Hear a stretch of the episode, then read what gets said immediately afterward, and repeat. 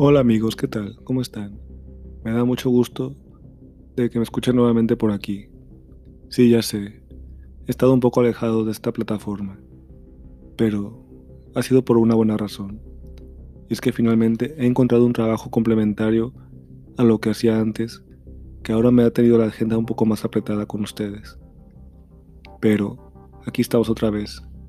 Y es que encontré un trabajo en una compañía de telemarketing por lo que mi horario y mi agenda estará más apretada, pero trataré de subir contenido lo más pronto posible, lo más programado y continuamente posible que, pueda hacerlo con ustedes, para hablar temas de filosofía, tomando café entre amigos, una bebida favorita que ustedes quieran. Y aquí estamos otra vez. Y el tema que vamos a tratar el día de hoy es el tema de la persona, porque está muy ligado a lo que estoy haciendo en este momento, que es atender llamadas. Y atender llamadas es atender personas. Aunque no vea a la persona cara a cara, hay una persona detrás de esa línea, de esa voz. Es una persona que emite esa voz. Y por eso vamos a continuar y estudiar este tema de la persona, del personalismo. Por favor, compañeros, amigos, prepárense su taza de café y acompáñenme en esta aventura del pensamiento.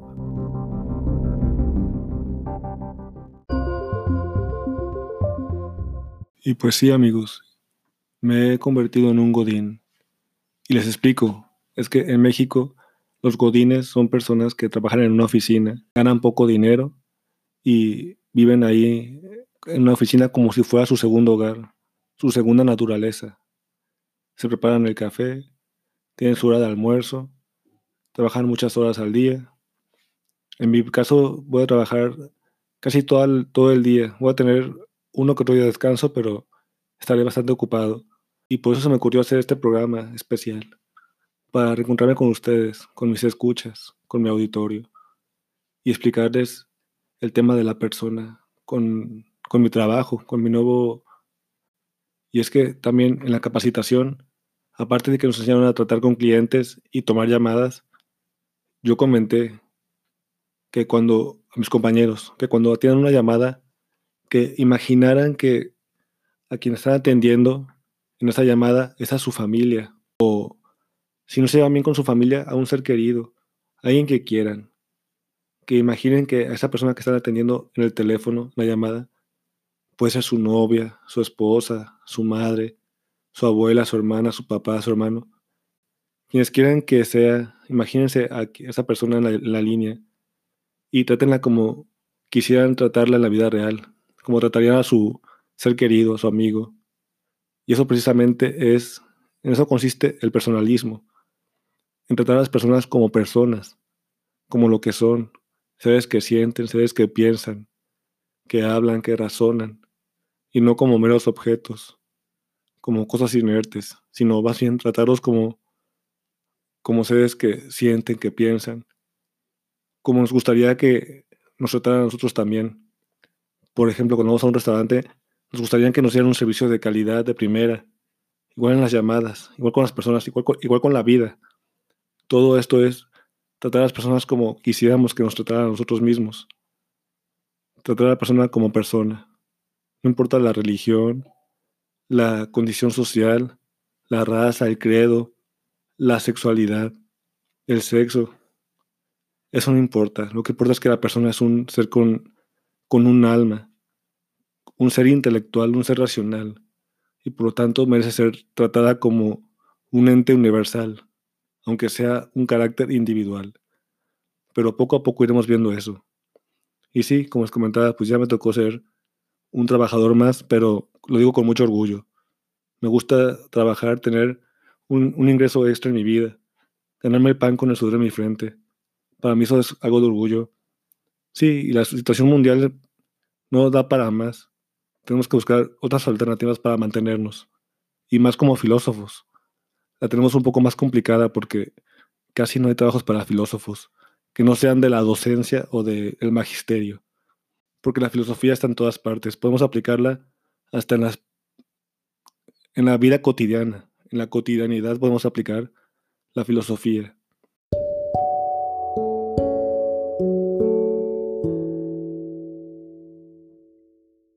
Y tal vez ustedes amigos se preguntarán, ¿y qué es la persona? Pues la persona, como les decía, es una un individuo, pero un individuo que debe ser tratado como como alguien universal, como alguien grande, como alguien importante, alguien digno de respeto, alguien digno. Eso lo veremos poco a poco, más adelante, si ustedes así lo desean. Pero la persona también tiene su origen en, desde Boesio. Él la definía así como substancia individual de naturaleza racional.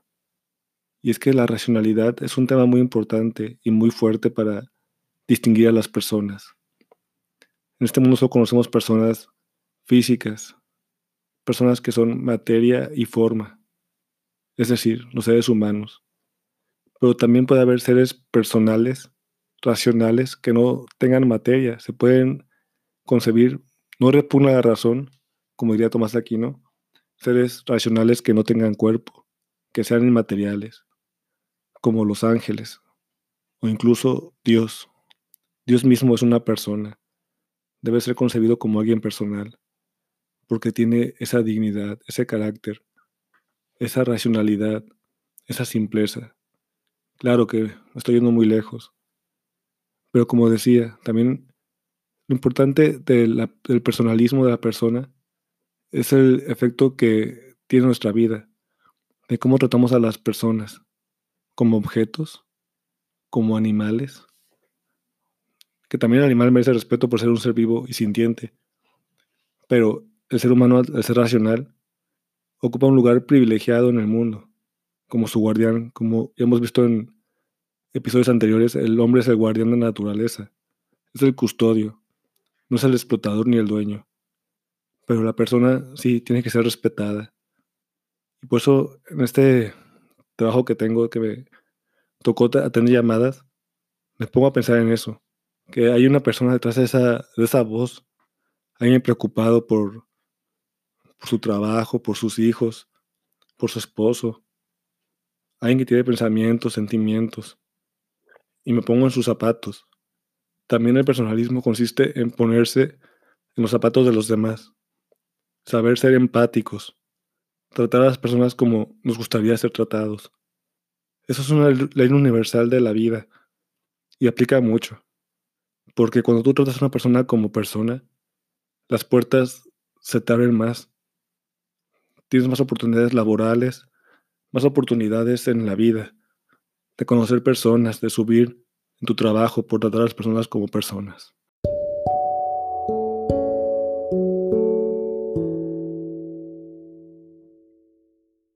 También quiero recordar a mi profesor de metafísica en la universidad, uno de tantos, pero este maestro es personalista, es el doctor Rodrigo Guerra. Y él nos decía, el lugar primordial, el lugar primario donde se manifiesta la persona humana es en el rostro. En el rostro de cada persona se manifiesta la persona. Cada rostro es diferente, cada rostro expresa algo diferente, expresa una personalidad, por así decirlo. Revela a la persona, la manifiesta en el mundo corporal, en el mundo sensible, la sonrisa, la amargura, la tristeza, las lágrimas, el enojo, todas esas emociones son manifestaciones de que expresan el alma, que expresan a la persona. Y también otro rasgo característico de la persona es el nombre. Y vaya que el nombre es importantísimo. Y más en este país, México, que se usa mucho decir apodos o sobrenombres. Llamamos muchas veces a la persona por el apellido, o por un apodo, o por una característica física, el pelón, el cabezón, etcétera, etcétera. O el Godínez, o el Gutiérrez. El nombre es algo importantísimo para cada persona porque es lo que nos distingue, lo que nos hace únicos. Y por eso es importante que lo intenten, que llamen a cada persona por su nombre, desde el que barre la casa, el que barre la calle, el policía, el guardia, el jefe, sus compañeros. Siempre llamen a la persona por su nombre y verán que ese simple hecho produce muchos frutos y resultados.